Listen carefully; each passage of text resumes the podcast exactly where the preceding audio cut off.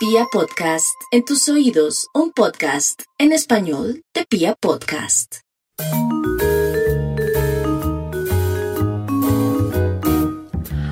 Hola a todos, bienvenidos. Mi nombre es Catalina Gudelo, soy abogada especialista en temas de reorganización económica y problemas de endeudamiento.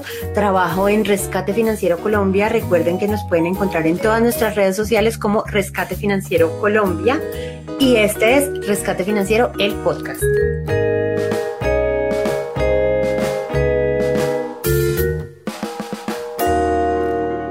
El día de hoy tenemos un invitado muy especial y vamos a hablar de un tema que es muy cotidiano.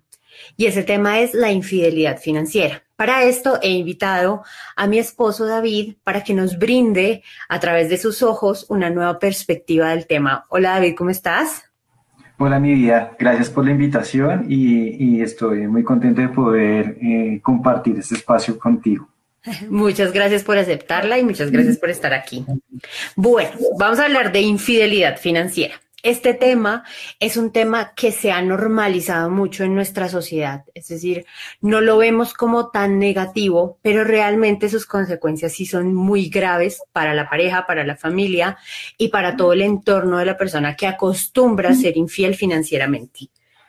¿Qué es la infidelidad financiera? Entonces, el concepto básico, pues, de muy de la literatura de la infidelidad financiera es el ocultamiento o distorsión de la realidad económica dentro de la pareja. ¿sí? Entonces, todo momento en el que yo estoy ocultando o presentando de manera diferente la información o la realidad económica de la pareja, estoy siendo infiel financieramente. Y ahí me nace la primera pregunta, y es, eh, ¿cuándo has escuchado tú eh, de temas de infidelidad financiera? O sea, ¿qué situaciones conoces?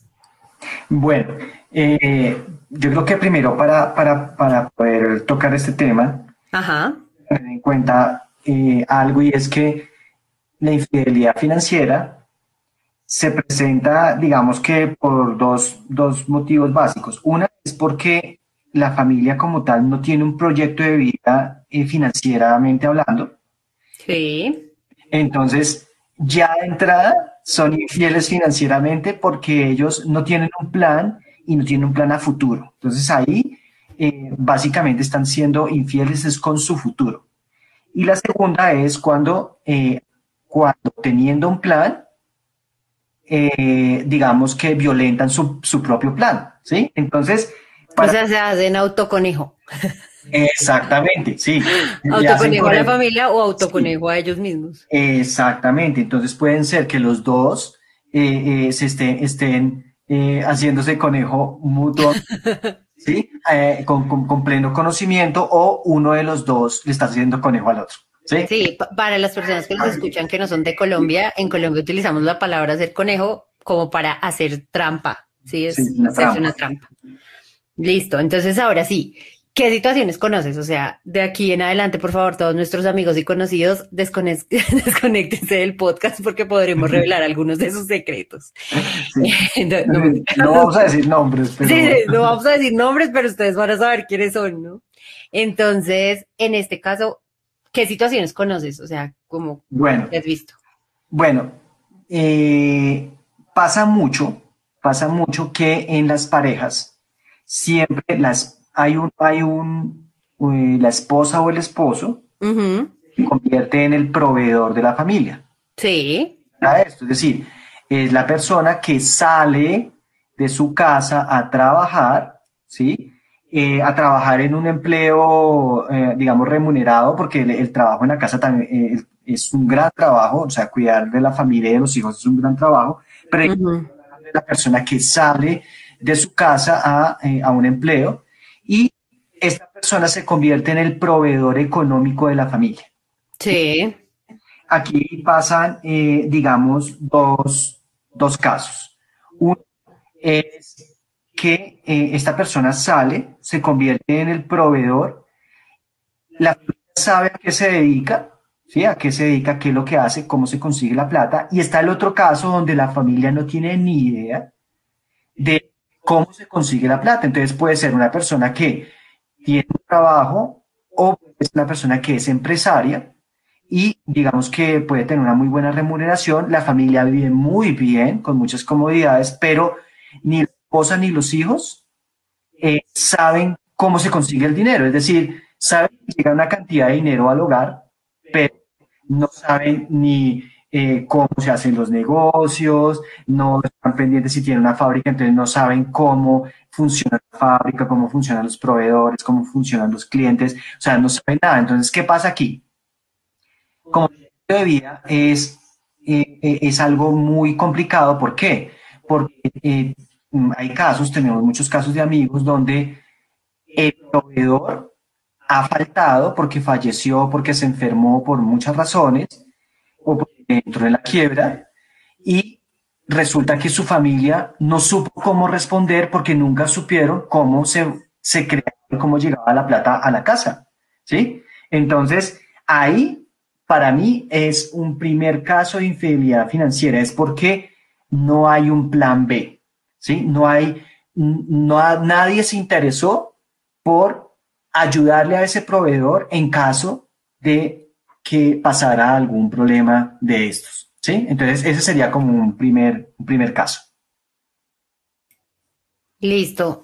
En este caso, en este caso, ¿cómo lo, ¿cómo lo resumiría yo? Lo que pasa es que esas personas que tienen el control financiero, por la razón que sea, tienen el control financiero de los ingresos de la familia, mm, utilizan de manera adecuada o inadecuada ese control, ¿sí? Y nadie, al que, al nadie conocer exactamente ni cómo se produce, ni en qué se gasta, ni en qué se invierte ese dinero, pues las otras personas básicamente están a la deriva o a la diestra de esta persona que es el proveedor. ¿Sí? Es, es, como Batman, que todos sabemos que Batman tiene plata, pero no sabemos realmente a qué se dedica todos los días Batman. o sea, todos sabemos que Batman tiene plata hasta para construir un batimóvil, pero no sabemos a qué se dedica. Y no necesariamente esto tiene que estar asociado a algo ilegal, ¿sí? Es, por ejemplo, el, el jefe de familia que todos los días sale a trabajar, eh, deposita la, en las cuentas lo necesario para cubrir los gastos de la familia, pero esta familia nunca supo o nunca nadie de la familia entendió ni a qué se dedica, ni cuánto se produce, ni cómo se produce, ni qué pasaría si se dejaría de producir. Entonces está el emprendedor que todo el tiempo pues tuvo su empresa y nadie más se enteró, o está el trabajador que efectivamente, sí, produjo el dinero a través de su empleo, pero tampoco nadie supo qué hacer ni nadie sabía exactamente cuáles eran los riesgos, cuáles eran las consecuencias, qué podía pasar, qué pasa si mi papá se queda sin trabajo, qué pasa si mi mamá se queda sin trabajo, ¿sí? ¿Cuánto exactamente gana mi papá o cuánto mm, le bajaron el sueldo o cuánto le subieron el sueldo? Entonces ese ocultamiento ¿sí? Ese ocultamiento es infidelidad financiera porque yo tengo que ser responsable. Lo que tú decías al comienzo estaba muy chévere. Es, si yo tengo un proyecto de vida como familia, pues yo tengo que ser responsable con esas, con las decisiones económicas que yo tome frente a ese proyecto de vida. Entonces, bueno, listo. Este es uno. ¿Y qué más casos conoces? Bueno, hay otro caso que es cuando el esposo o la esposa son derrochadores. ¿Sí? Sí, sí, sí. Muy ligado al caso anterior. ¿Por qué? Porque eh, a pesar de que los dos trabajen, puede ser que alguno de los dos tenga un ingreso superior al otro, o puede que ganen igual, o puede ser que uno provea, ¿sí? Pero hay uno que gasta, ¿sí? Cualquiera de los dos puede, gasta demasiado. Entonces, ¿qué es ese esposo despilfarrador? Pues es el que se gasta más de lo que, de lo que tiene, ¿sí? Igual o más de lo que tiene. y ahí, ahí, yo te haría una pregunta, y es cuándo es demasiado, ¿no? Porque demasiado es un concepto subjetivo. Sí, es muy subjetivo porque, pues, eh, eh, si estamos hablando de una familia que se gana, no sé, entre todo el grupo familiar, dos millones de pesos. Sí. Pues es muy diferente a una familia que se, eh, el gasto de una familia que se gana entre los dos 40 millones de pesos, porque sí 40 millones de pesos, seguramente se gastan 20 y los que tienen dos, pues se gastan uno. Lo que pasa es que gastarse uno y gastarse 20 relativamente sería proporcionalmente en la familia. Lo que pasa es que cuando uno tiene unos conceptos mínimos que cubrir para su subsistencia, ahí es cuando de pronto empezamos a, a, flaquear. Entonces, eh, resulta que la persona que se gana 40, la, la, familia que se gana 40 millones de pesos y se está gastando 35, 40 millones de pesos mensuales porque tiene eh, pagado cuotas de tres carros, tiene, eh, está pagando la cuota de una casa de 1.500 millones de pesos. Entonces, está llenando su cupo, ¿sí? Y fuera de eso, empiezan una serie de gastos de eh, ir a comprar ropa, ir a comprar zapatos, salir, que salí me antojé de unas joyas. Entonces, no estaban dentro del plan, pero se gasta y se gasta y se gasta porque se tiene la percepción de que hay abundancia.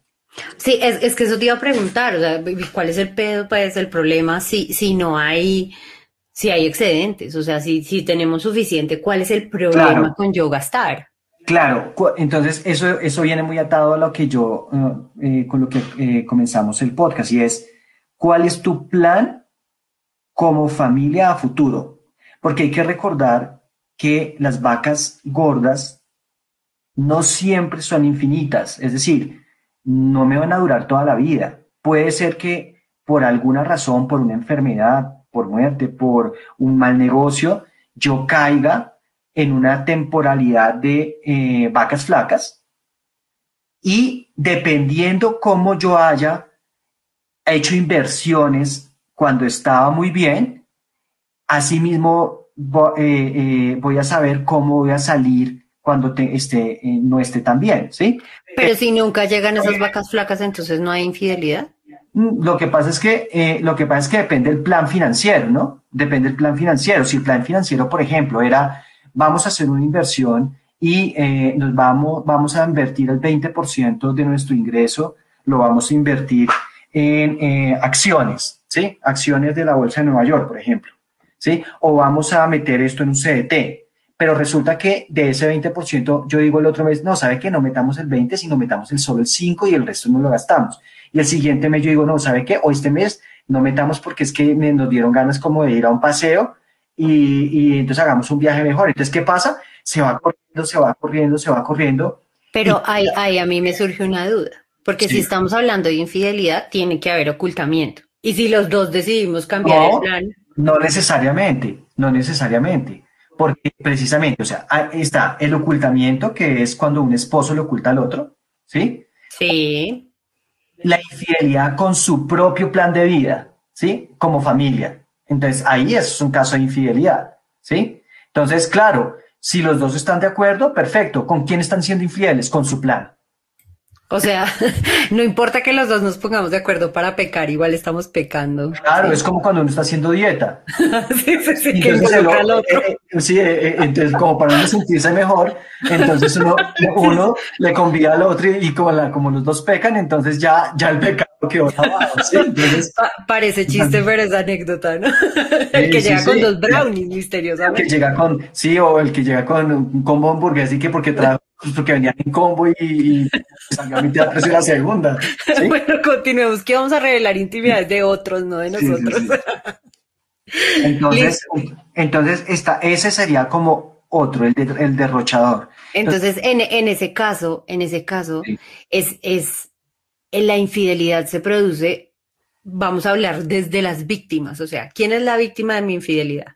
La víctima de mi infidelidad es el otro, mi, esposo o mi esposa o mi compañero permanente o mi novio o mi novia con la que convivo, porque yo no le digo, sí, yo no le digo lo que hago, o mi esposo, o lo hacemos entre los dos, pero estamos siéndole infieles a nuestro plan, ¿sí?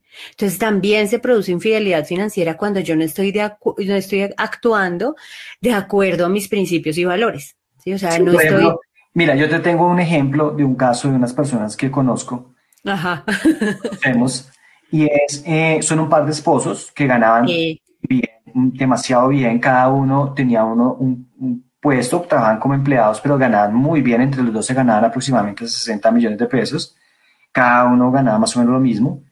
Y em, ellos tenían un plan que era hacer dos viajes al año al rincón, a cualquier rincón del mundo. ¿Sí? Son viajes donde se gastaban fácilmente 60, eh, 70 millones de pesos por viaje, ¿sí? Esto estaba bien, digamos, porque ellos lo tenían planeado, y, pero, ¿cuál era el problema? El problema es que ellos nunca pensaron eh, eh, o mejor dicho, pensaron que siempre esos ingresos los iban a tener de por vida.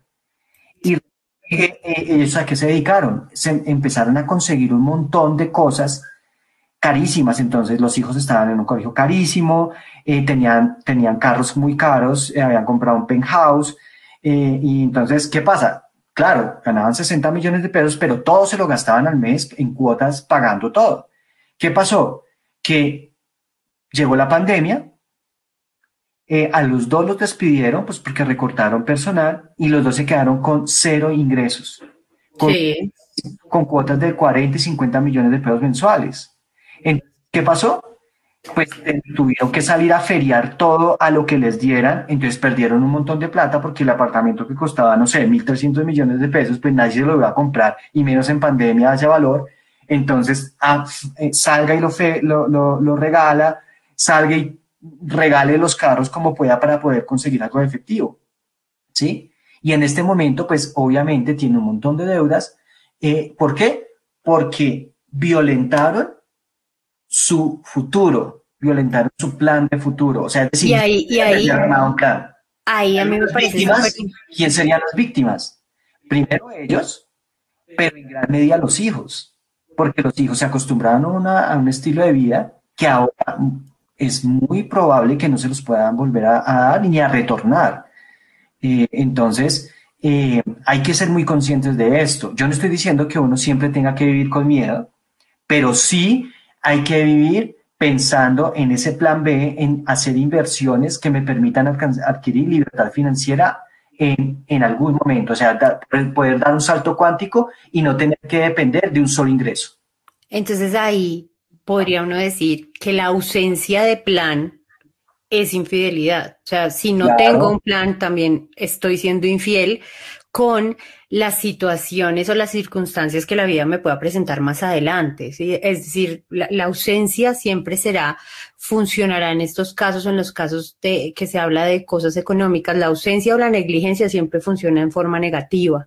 ¿sí? Claro, y más ahora, por ejemplo, eh, que pensionarse es tan difícil. Entonces, uh -huh. si, si alcanzar una pensión es, o, o digamos, una buena pensión es tan difícil, oiga, ¿por qué no pensamos en que yo no tenga que pensar en pensionarme, sino que yo pueda adquirir una pensión y de pronto anticipada. ¿Cómo? Teniendo bienes que pueda arrendar, teniendo inversiones que en el futuro me puedan dar réditos que me permitan vivir bien, ¿sí? Entonces, sí. ahí es cuando eh, pasa lo que tú dices. Sin ese plan, estoy siendo infiel sin saber que estoy siendo infiel. Porque cuando tenga 60, 70 años y llega miércoles, si, si yo cuando me ganaba 30 hubiera ahorrado nada más el 10%, tendría tanto en este momento y no estaría pasando por la que estoy pasando en este momento. Listo, y entonces listo, ahí ya hablamos de, del derroche. ¿Qué más situaciones conoces tú? Bueno, hay otro, digamos, como otra serie de, de infidelidades que resultan en los gastos ocultos, ¿sí? Entonces, los gastos ocultos eh, pueden ser variados, ¿sí? Eh, son, eh, o sea, los gastos ocultos pueden ir desde, no sé, compras que yo no le digo a mi pareja hasta, por ejemplo, cualquier tipo de, de vicio. Entonces, digamos... Como para, para categorizarlos, podríamos dividirlos en los gastos que son aparentemente inofensivos, y los, y los gastos que son perjudiciales, ¿sí? Porque, y, y quiero resaltar el aparentemente, porque sí. puede ser que se pa parezcan inofensivos, pero realmente no lo son, y cuando son ocultos, nunca van a ser inofensivos, y los gastos perjudiciales. Entonces, hablemos primero de esos gastos ocultos que aparentemente son inofensivos. Sí, por ejemplo, eh, podríamos hablar ahí de eh, las compras que se disfrazan de necesarias. sí, sí, eso es extraño. Eso pasa mucho en la casa y digamos que acá no estamos señalando a nadie porque eso también nos ha pasado a nosotros. Sí. Resulta que, resulta que, no sé, nos enamoramos, eh, estábamos pasando por un, por un centro comercial y vimos, no sé, una, una aspiradora robot. Y tenemos aspiradora. ¿sí? Ajá. Pero no, que es que la respiradora robot es una maravilla, limpia, mira, ya solita, ta, ta, ta. Va uno la compra y resulta, ¿cuál es el resultado de la operación? Se utilizó dos veces y por allá quedó guardada. ¿Sí? Entonces, ¿era necesario ese gasto? No. ¿Tenías aspiradora? Sí. Entonces, ¿para qué la compraste? No sé, me pareció chévere. Entonces, ¿estaba dentro de tu plan? No, no estaba dentro de mi plan. Entonces, eh, ¿los dos estuvimos de acuerdo? Sí, pero no estaba dentro del plan. Entonces, fuiste infiel, fuiste infiel, hiciste un gasto que eso se podría meter, digamos, un poquito dentro como un gasto hormiga. Es un gasto un poquito más alto que un gasto hormiga, pero podría ser como eso, porque yo digo, este no me afecta, entre, entre comillas, no me afectó mucho, pero lo que pasa es que si yo compro eso, más otra cosa la otra semana, más otra cosa la otra semana, pues ya se me convierten en 8 o 10 gastos que no tenía programados y ahí es cuando se me empieza a romper el bolsillo. ¿Sí? sí, entonces en esos gastos, en esos gastos que son disfrazados de necesarios, ¿sí? Digamos que cada miembro de la pareja, pues es experto en disfrazar ciertas cosas, ¿sí? Entonces, eh, muy seguramente, muy seguramente si yo, si yo tengo más, mm, un poco más de control del tema del hogar, entonces yo voy a empezar a necesitar cosas que puede ser que sean necesarias, es decir, no estamos diciendo que no, no sean necesarias o que no sean útiles, ¿sí? Pero no es necesario comprarlas. Entonces, el problema está sea, el problema más grave, olvidándonos un poco y apartándonos un poco del concepto que tú tienes que es correcto de la infidelidad con el plan de vida, el problema está cuando yo miento para, em, miento para obtener esas cosas. Entonces, no sé, Digo que la licuadora, digo que la licuadora, no, espera un segundo, digo que la licuadora se, se dañó, o, se dañó, y realmente no se dañó, sino que yo se la regalé a alguien para poder comprar una licuadora nueva, o eh, el tema de la aspiradora robot es magnífico, o los señores, no sé, el tema del televisor, o cualquier otra cosa que nosotros... Sí, que me pasa a mí. Por ejemplo, yo voy a Home Center y, eso es como... ¿sí? Entonces... Entonces, eh, eh, claro, y yo voy llegando aquí con una herramienta, ¿y, cuánto te costó la herramienta? 300 mil pesos. ¿La necesitábamos? ¿La estás utilizando? No, o sea, pero... Pero el, pero el caso de la infidelidad sería, volvemos al concepto básico, el caso de la infidelidad sería cuando tú dices, no, sí, eh, la necesitábamos porque es que hay que reparar un no sé qué, un no sé qué, no sé qué, y eso realmente no es, o sea, no es real, no, no, no está adecuado a la realidad, pero pues tú lo disfrazas de eso y el otro como que se hace loco, ¿no? O sea, como que yo no le voy a armar un lío porque se compró un destornillador. Entonces, claro, y entonces comienza un revanchismo, porque entonces tú te yo como que tengo vía libre para comprarme lo que yo quería. Entonces, y así comienzan gasto tras gasto, tras gasto, tras gasto. Y, y lo peor es que en estos casos así mismo enseñamos a los hijos.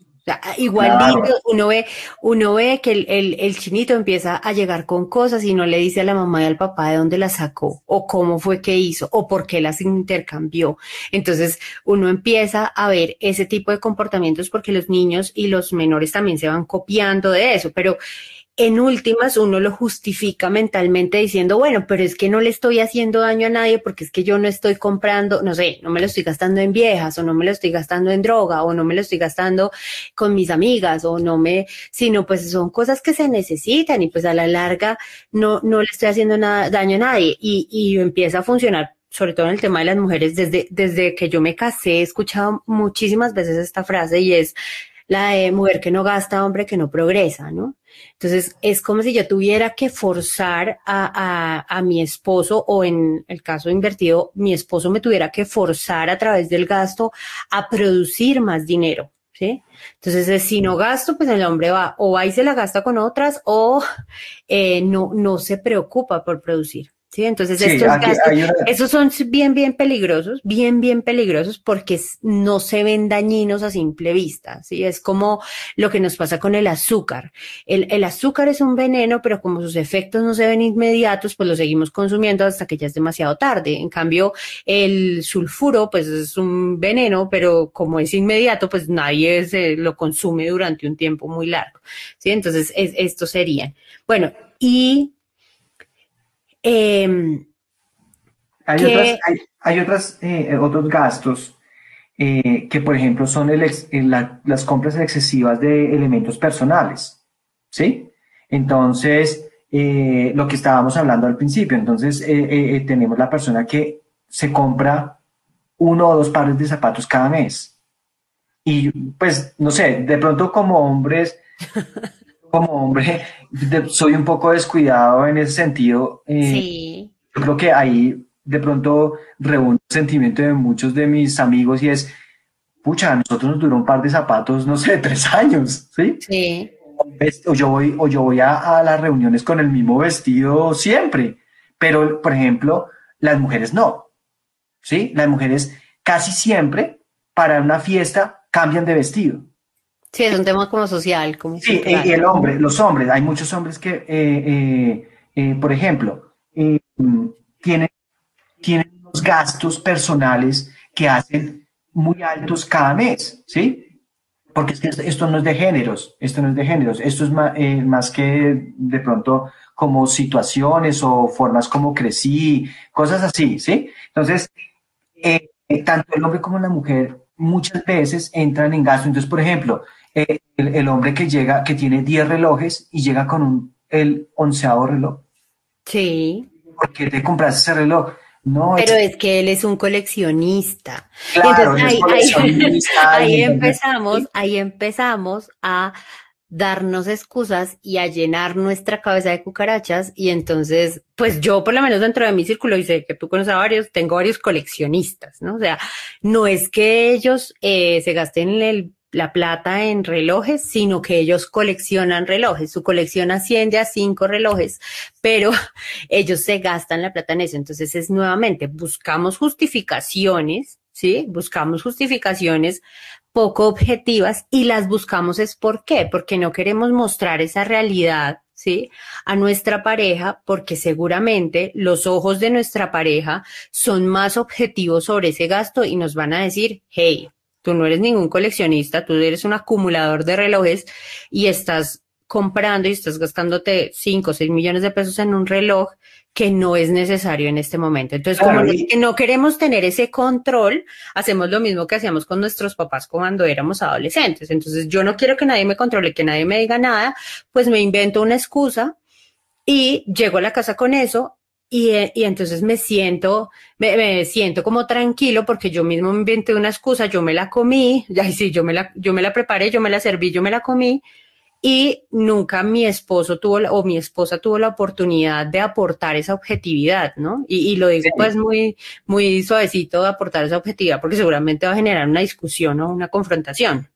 Sí, acá, ojo que no estamos diciendo que no se pueda comprar un reloj, eso depende mucho, eso depende mucho los ingresos, o sea, estamos hablando que si hay, personas que de verdad tienen unos excedentes altísimos y que con todas esas compras siguen teniendo un excedente y son financieramente muy, muy pilas, muy inteligentes y están haciendo sus inversiones para el futuro. Entonces, e, ese no es el caso de estas personas, ¿sí? Estamos hablando de personas que, eh, que somos el promedio, es decir, que ganamos ganamos no en exceso, sino ganamos lo suficiente para vivir, de pronto para vivir un poquito bien, pero que nos estamos gastando eh, casi todo lo que nos estamos ganando. Entonces ahí es cuando empieza, donde, donde se puede volver crítico eh, y puede haber un punto de inflexión. Listo. Entonces ahí, ahí ya pasamos como de la zona, de la zona buena y ahora vamos a entrar a hablar de aquellos gastos sí, aquellos gastos que efectivamente sí son perjudiciales, o sea, los que sí representan alertas rojas eh, cada vez que se producen y que generalmente como son perjudiciales, estos sí se producen completamente en secreto o en lo oscuro, o sea, estos sí son completas sorpresas eh, muy desagradables para nuestras parejas o para nuestras familias. De esos, bueno, está... Bueno, digamos que... Eh, uno de esos que puede estar ahí que pareciera que no fuera grave, pero que es muy grave, es por ejemplo la adicción a la comida. ¿Sí?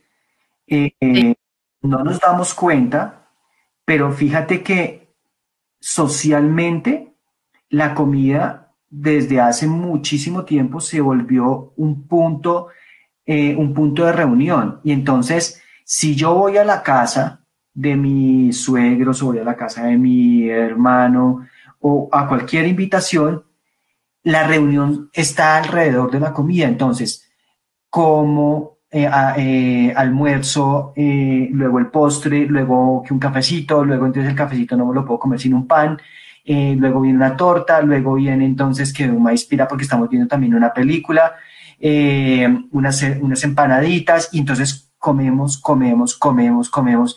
Y no solo eso, sino que empezamos, perdemos la, la, proporción de primero de las porciones y segundo, no nos damos cuenta que no estamos alimentando bien nuestro cuerpo, ¿sí? Estamos consumiendo unas cantidades excesivas de azúcares, harinas, de, de lácteos muchas veces y de maneras desproporcionadas que fácilmente con la tercera o cuarta parte de lo que te comes está bien, ¿sí?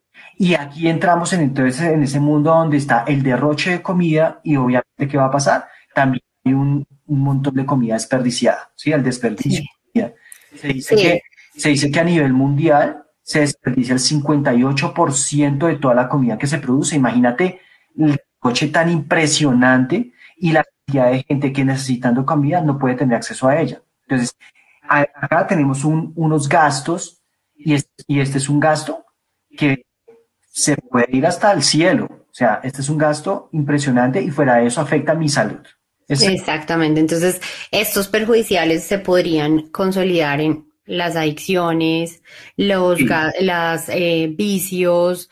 Eh, Por ejemplo, las... el juego, los sí. gastos en el juego. Miren, yo conozco una, una familia, eh, ellos tienen una empresa, la señora es la administradora del negocio, o sea, el esposo y la esposa son los que administran el negocio, pero el esposo se dedica más al tema, digamos, como al core del negocio, y la esposa supuestamente administra el negocio, ¿sí? Pero la esposa es adicta al juego. Entonces, ¿qué pasa? Que ella se gana un muy buen sueldo porque la empresa, digamos que, entre comillas, recibe unos muy buenos ingresos, pero todo lo que ella se gana se lo inviertes al juego, porque ella dice que el esposo es el que debe mantener la casa y ella se lo, se lo, se lo invierte en solo casinos y ella se puede gastar 20, 30 millones de pesos mensuales en casinos.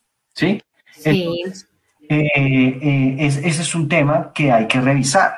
Sí, sí es, que hay que ponerle atención. Claro, porque el, el juego tarde o temprano te va tu vida a la ruina, ¿sí? Porque detrás, porque detrás del juego vienen también muchas otras cosas que son perder, perder las proporciones, entonces yo perdí, entonces no, pero estoy, yo siempre voy a ganar, entonces invierto más, invierto más, entonces ya no aposté, ya no aposté 100 mil pesos, sino que le aposté 500 mil, los perdí, entonces ya voy teco o, o, vendo mi carro, doy mi carro como parte de pago para otro juego y luego hipoteco la casa y resulta que ahí mi pareja nunca se dio cuenta de todas las cosas que estaban pasando. Pero, pero sí le toca, entonces ya, ya digamos que como para cerrar este tema de los gastos perjudiciales que son mucho más evidentes que son perjudiciales y obviamente están ocultos en la mayoría de los casos, y es que a mi esposo o a mi esposa o a mi familia sí le toca asumir las consecuencias de mis actos. Claro, Entonces, no, para, para, no irnos tan lejos, el, el, para, digamos, cerrar este tema, el, uh -huh. el gasto en el trago. Entonces, tenemos la persona que se gana un mínimo, que sabemos que con el mínimo un colombiano no vive, y fuera de eso, el, el señor se va todos los viernes con sus amigos a tomar y el señor se gasta eh, no sé, se compra tres, cuatro petacos de cerveza y se los toma. ¿Y qué pasó con esa plata? Esa era la platica que tenían para subsistir en su casa. Lo mismo pasa con, eh, si esto pasa con este señor, entonces pasa lo mismo en otra proporción, en otro tipo de familia, de pronto más allá. No se sí. compra un petaco de cerveza, sino se compran seis, Cambia la marca del licor. De 36 años, ¿sí? Se gastaron 5 millones de pesos en, en el trago. Eh, y llegamos a lo mismo, ¿sí? Llegamos a lo mismo, es decir, no importa cuál es el ingreso, sino la desproporción, la proporción que yo manejo y la desproporción que yo hago en estos gastos. ¿sí? Listo. Entonces aquí sí voy a hablar de, termi terminando ya el tema de los perjudiciales, voy a hablar de una zona que es, pues, desde mi punto de vista, es una zona gris.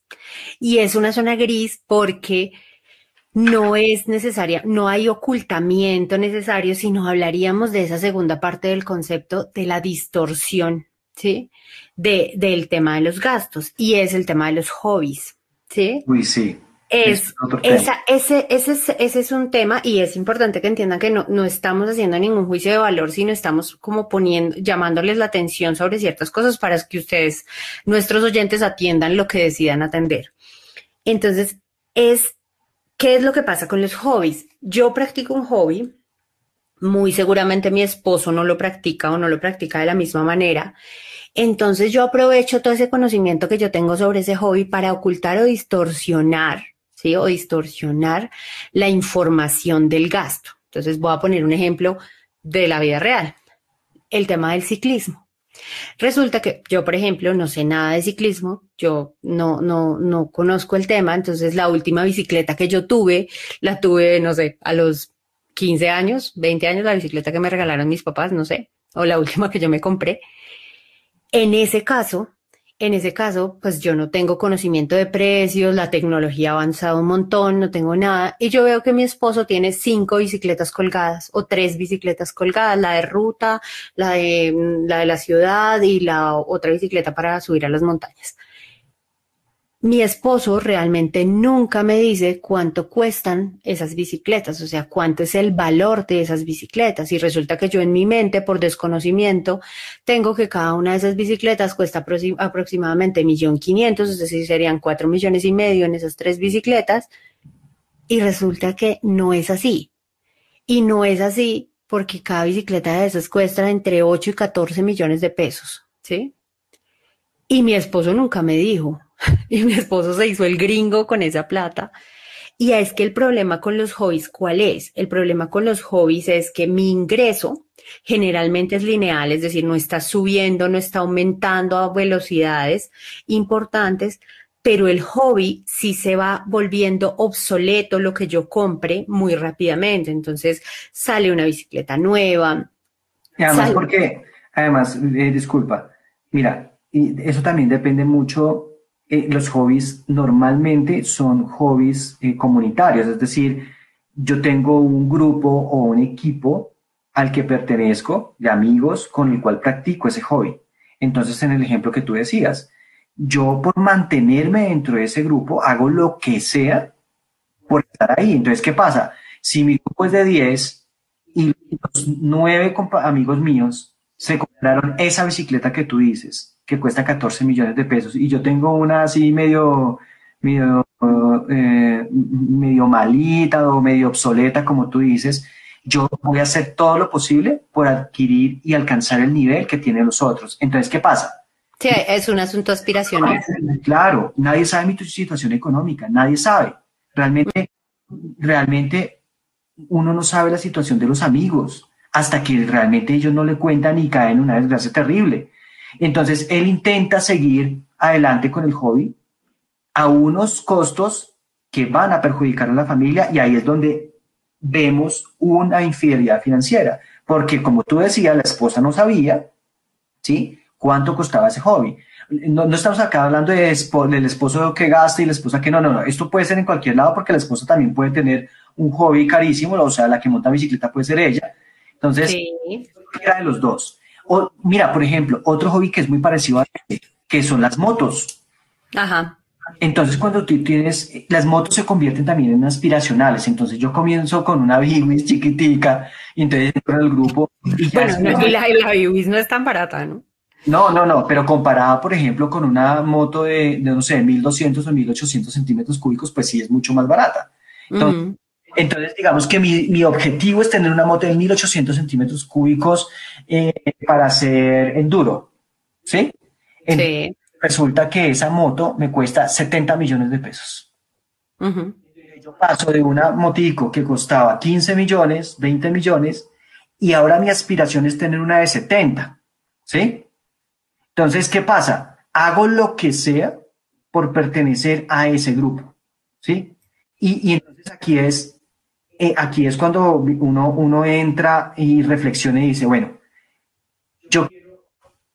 ser o quiero tener o quiero tener para ser. ¿sí? Entonces, acá tenemos que ser muy conscientes de hasta dónde puedo llegar yo y si realmente esto va a beneficiar o no a mi familia. ¿Sí? sí. Lo que pasa es que ahí, ahí, ahí lo que, lo que, lo que sucede, digamos que sin entrarnos como en juicios de valor acerca de por qué la persona compra, ¿sí? Es entender que si yo lo tengo que ocultar, es porque yo realmente no me siento bien con lo que estoy haciendo. ¿sí? Porque uno sí, y, nosotros nos, nos hemos reído mucho y nos hemos hablado mucho de ese tema, pues uno en pareja también comete brutalidades, ¿no? o sea, en pareja los, pero, pero cuando yo no siento que lo tengo que ocultar es porque yo siento en mi corazón que está bien lo que estoy haciendo.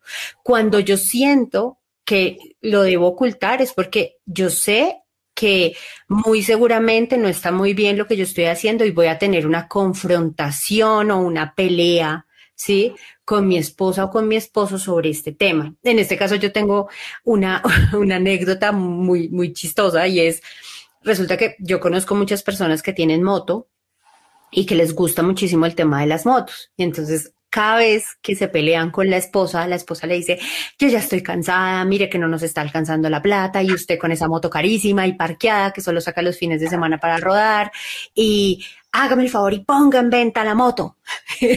y, el, y, el, y, el, tipo dice, claro que sí, mi amor. Eh, se monta dos, tres anuncios en las páginas de internet que se utilizan para, para comercializar este tipo de bienes. Y la moto que él tiene ahí abajo, que cuesta 30 millones de pesos, la pone 5 o 10 millones de pesos más cara de, o, o al mismo precio de lo que estaría una nueva. Entonces, esa persona no está diciéndole la verdad a su esposa o a su esposo y no lo está haciendo simplemente porque no es capaz de asumir que él prefiere tener esa moto ahí y tener a la esposa o al esposo descontento que vender o salir de ese hobby. Entonces ahí lo que hay que revisar, sí, más allá de todo el tema de, de eso es cuáles son tus prioridades. Y es cuando nosotros atendemos personas en endeudamiento, la mayor pregunta que hacemos es, sobre el tema de gastos es cuáles son tus prioridades, o sea, dónde, eh, cómo está tu pirámide, quién es más importante que quién. Entonces, en este caso, con el tema de los hobbies, y para cerrar, sería eh, decir que es importante revisar nuestras prioridades y tratar de ser lo más honestos con nuestra pareja, lo más honestos que podamos con nuestra pareja. Eh, para no ser infieles financieros. Entonces ahora sí vamos a entrar a hablar del tema de las deudas. ¿Qué deudas conoces tú que las, las parejas se ocultan entre sí? Bueno, hay, hay muchos. Eh, podríamos hablar, por ejemplo, eh, hay muchas parejas donde uno o ambos son, son eh, empresarios, ¿sí? Sí. Tienen una startup o tienen un negocito. entonces, resulta que mm, a uno de los dos puede ser que no le esté yendo como muy bien pero se queda callado por no asustar a su pareja. O sea, siempre, casi siempre pasa es que la otra, el esposo o la esposa le ocultan al otro por no herirlo o por no hacerlo sentirlo mal y porque cree que va a salir adelante muy rápido. Entonces, ¿qué hace? Se endeuda personalmente para rescatar el negocio. Entonces, es decir, utiliza su crédito, que ya Lo, hemos dicho, lo hemos dicho en, varias, en varios episodios anteriores y si no, vayan y escúchenlo. Utiliza su crédito personal para sacar adelante un negocio del que usted no ha hecho la debida diligencia de mirar si es viable o no. Claro, y entonces muchas veces, ¿qué pasa? Eh, ahí sí, como, como dice el dicho, amor verdadero, cariño verdadero, entonces uno se encariña y, y se vuelve uno testarudo con el tema, pero no hace un análisis financiero exhaustivo, no hace una proyección de ventas, nada, no hace, no hace el trabajo, la debida, la debida diligencia para saber si su negocio puede o no ser rentable y le sigue metiendo y le sigue metiendo de manera desproporcionada. entonces eh, la empresa tenía crédito, me gasté todo el crédito, ahora vengo con el crédito personal, entonces ya me dio un crédito personal, ahora sobregiro las tarjetas de crédito, entonces como no me alcanzó, vendo el carro y todo esto. Y ahí, ahí, ahí, te, voy a parar un poquito, y es porque ese sería el segundo caso más común de ocultamiento de, de, de acciones y es cuando la persona aprovecha que los bienes están a su nombre o en su cabeza, a pesar de que sean de los dos, es decir, se hayan conseguido dentro del matrimonio.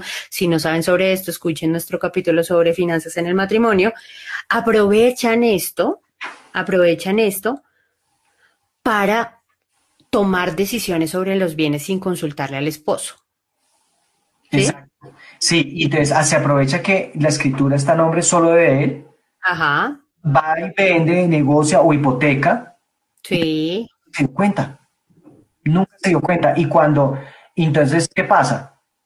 puede tener la fortuna de sacar adelante este negocio y que el negocio le dé, pero la mayoría de veces eso no pasa. Ajá. Eso no pasa. Si tú tuviste que hacer esto porque tuviste un bache muy terrible, es que el bache se ahonde. ¿Sí? Entonces, acá y pusiste en riesgo los activos de tu familia. Claro, aquí es importante es el diálogo con la pareja y decir la situación real. ¿Por qué? Primero, que cuando estamos en, en matrimonio o en una unión, ¿sí? En, una unión de hecho. Pues, marital de hecho. Marital de hecho, pues mm, realmente uno cuenta con esa persona. Y, y entre los dos puede ser que se encuentre una solución.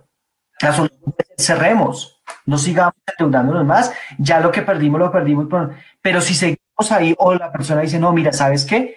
Eh, mira, tengo un conocido que nos pueda ayudar, y, puede ser que esos cuatro ojos vean que, que, dos, pero siempre, pase lo que pase, sea para bien o para mal, es mejor contarle a la, a la pareja cuál es la situación. ¿Sí? Sí, entonces en este caso, para, para, para cerrar el concepto es, y pasa mucho sobre todo con los vehículos. Como el carro de la casa está a mi nombre, ¿sí? Está a mi nombre porque cuando lo compramos eh, yo, eh, a mí me aprobaron el crédito o está a mi nombre por muchas razones. Entonces, sin consultarle a mi esposa, voy y vendo el carro, ¿sí? Pero también pasa en las hipotecas, porque las hipotecas... No, no, sí, por eso, o sea, por eso lo que te digo es, pasa mucho con los vehículos, pero pues también puede pasar con otros bienes. Pero entonces es para que nuestros oyentes entiendan y es el hecho que yo esté casado no significa, o que yo tenga bienes a mi nombre, pero esté casado, no significa que yo pueda disponer de ellos como quiera. O sea, soy un infiel financiero si no le comento, le consulto y en estos casos yo sí creo que requiero su aprobación para hacer movimientos de activos dentro del matrimonio. ¿Listo? ¿Qué más casos conoces tú? Bueno, eh, están, por ejemplo, cuando uno de los dos saca créditos para ayudar a su familia o amigos. Ajá. Entonces, por ejemplo, es que em, la esposa tiene una hermana o un hermano que nunca consigue trabajo.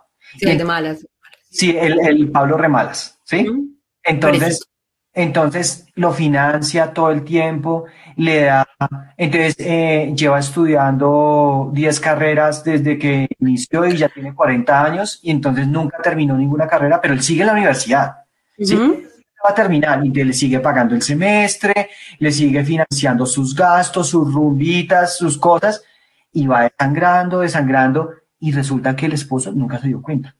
sí se dio cuenta que esta persona, desde que se casaron, viene financiando esta situación, ¿sí?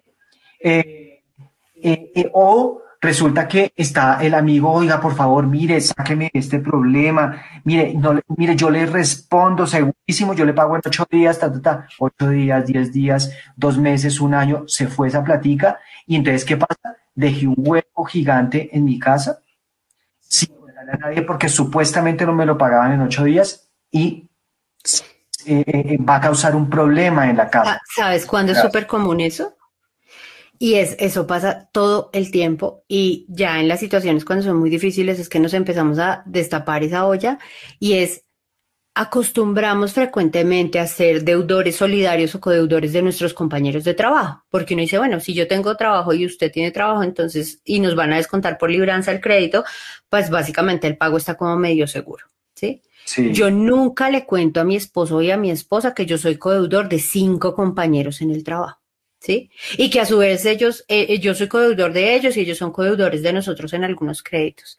Pero si algo de ese naipe o algo de esa torre de Jenga llega a fallar, es decir, alguna de las partes sale o se va, resulta que pongo en riesgo la estabilidad económica de mi familia y mi esposo y mi esposa no tienen ni la menor idea. Pasa mucho con los créditos de fondos de empleados, con los créditos de cooperativas que acostumbran las personas como a intercambiarse de codeudores.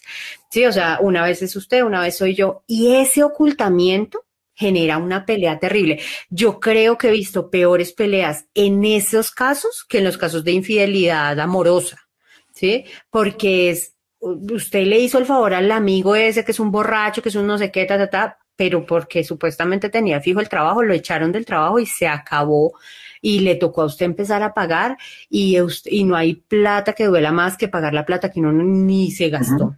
Sí, Entonces, en esos casos también es importante. Y por último serían todas las deudas o gastos que son vergonzosos para uno, o sea, que de verdad uno no quisiera tener. Entonces, no sé, por ejemplo, eh, una plata que le preste a un exnovio o una plata que... No, por ejemplo, el esposo que lo, lo, eh, lo embaucaron con que por el buen uso de sus tarjetas de crédito, entonces lo invitaron a ganar Tuve tres días y, eh, ¿cómo es? Tres días y tres noches. Le van a dar un bono voucher para que gastara. En, en Santa Marta y entonces simplemente eso se lo gana yendo a una reunión y resulta que fue a la reunión y en esa reunión te clavaron un plan vacacional que costaba 20 millones de pesos. Sí, sí, sí, sí. Entonces, llega, te da pena tu propia brutalidad. Claro, llega, ya después de que uno sale allá, uno dice, pucha, ¿yo qué hice? O sea, ¿qué hice? Voy a pagar 20 millones de pesos durante cinco años. Sí, sí. Ahora llega, y entonces yo para disfrazar la cosa le digo a mi esposa, imagínate que vamos a poder viajar, este, pero ella no sabe el costo. Y entonces, yo le disfrazo además y le digo, y vamos a tener unos descuentos increíbles.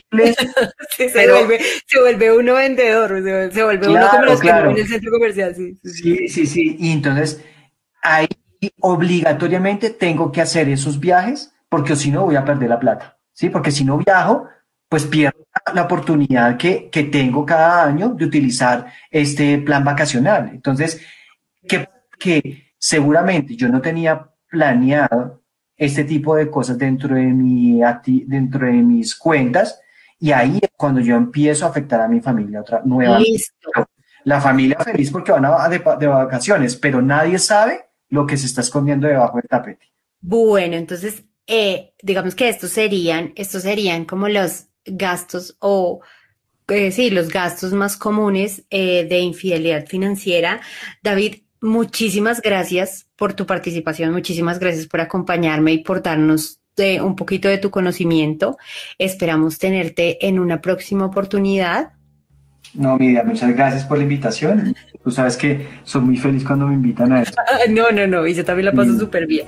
Entonces, y además también soy un fan de, de, Rescate Financiero, escucho todos los podcasts. Eso, eso está bien, pues, si no, si no estaríamos en grandes problemas. Entonces recuerden amigos que pueden encontrarnos en todas nuestras redes sociales como Rescate Financiero Colombia. Muchísimas gracias por escucharnos y nos vemos en una próxima oportunidad.